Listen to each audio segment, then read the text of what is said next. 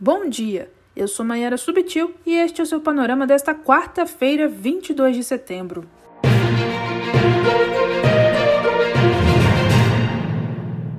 O ministro da Saúde, Marcelo Queiroga, está com Covid e permanecerá 14 dias de quarentena em Nova York. O Metrópolis lembra que esse é o segundo caso registrado entre os membros da comitiva que viajaram com o presidente Jair Bolsonaro para participar da Assembleia Geral da ONU. Os outros integrantes fizeram testes e todos deram negativo. Enquanto isso, o secretário executivo da pasta, Rodrigo Cruz, responde como ministro substituto. Queiroga passa bem, reforçou o G1. Falando em Bolsonaro, ontem ele adotou um tom radical e composto por mentiras em seu discurso na abertura da Assembleia Geral da ONU, noticiou o Globo. O presidente atacou a imprensa, defendeu o tratamento precoce contra a Covid e citou que o Brasil estava à beira do socialismo quando assumiu a chefia do país. Também revelou dados equivocados de desmatamento na Amazônia e fez citações divergentes sobre o combate à pandemia. No total, o Estadão detalhou que foram 11 alegações falsas ditas por ele. O discurso de Bolsonaro ecoou na imprensa internacional. O The New York Times, por exemplo, destacou o tom desafiador do presidente, além da forma como ele trata a pandemia no Brasil. Já o The Washington Post focou no fato dele não falar sobre não ter sido vacinado, mas que transitava de máscara pela sede das Nações Unidas.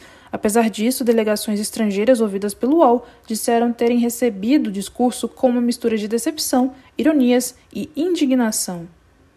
Mudando de assunto, a sessão da CPI da Covid de ontem terminou em xingamentos, provocações e um tumulto que quase gerou agressão física, resumiu a Folha de São Paulo.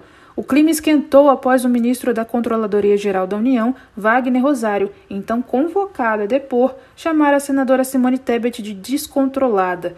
Em defesa dela, parlamentares o chamaram de machista e moleque e cercaram a mesa em que ele estava. Na sequência, o ministro deixou a sessão, que foi encerrada. A pedido do presidente da comissão, senador Omar Aziz, e veredito do relator Renan Calheiros, Wagner Rosário foi parar na lista de investigados depois de ser questionado pelos senadores sobre não ter freado os acordos firmados na pandemia pela gestão Bolsonaro em razão de fortes indícios de irregularidades. A declaração dele contra Simone Tebet ocorreu após ela criticar a postura do ministro em relação ao presidente e ao trâmite para compra de doses da vacina Covaxin. Tebet disse que a CGU, abre aspas, não foi criada para ser órgão de ninguém, fecha aspas, o que sugere que Rosário atende ao chefe do executivo, citou o G1.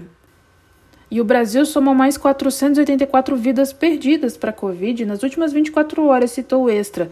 Já são mais de 591 mil óbitos registrados desde o início da pandemia.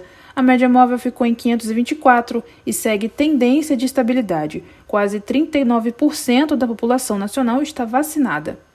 O ministro Ricardo Lewandowski, do Supremo Tribunal Federal, decidiu que estados e municípios podem seguir com a imunização de adolescentes contra a Covid sem aval do Ministério da Saúde, informou o Estadão.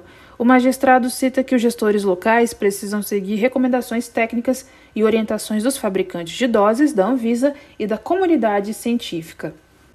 O presidente do Senado, Rodrigo Pacheco, afirmou ontem que o governo desistiu de parcelar os precatórios, dívidas da União com pessoas físicas e empresas reconhecidas pela Justiça, mas que vai querer fixar um limite para os pagamentos em 2022, reportou Estoé.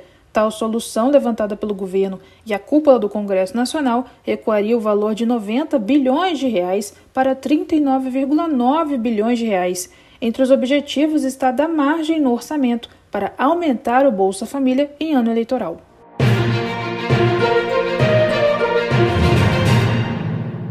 Pelo Brasil, no Distrito Federal, o presidente da Fundação Palmares, Sérgio Camargo, negou à justiça que tenha cometido assédio moral e perseguição política de servidores demitidos, reportou o G1.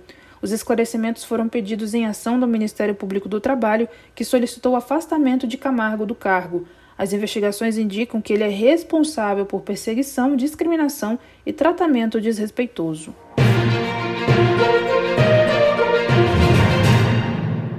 No mundo, o grupo extremista Talibã solicitou nesta semana para falar aos líderes mundiais nas Nações Unidas em Nova York e nomeou um de seus porta-vozes como embaixador do Afeganistão, informou a agência Reuters. A carta foi endereçada ao secretário-geral da ONU, Antônio Gutierrez, que confirmou a chegada do pedido. A participação ainda precisa ser aprovada em um comitê interno.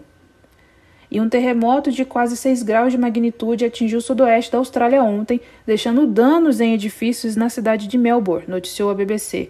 Conforme o Serviço Geológico dos Estados Unidos, o epicentro ocorreu a 38 quilômetros de Mount Buller, no estado da Victoria. Apesar disso, não há relatos de feridos ou danos mais graves. O panorama fica por aqui. Tenha um bom dia.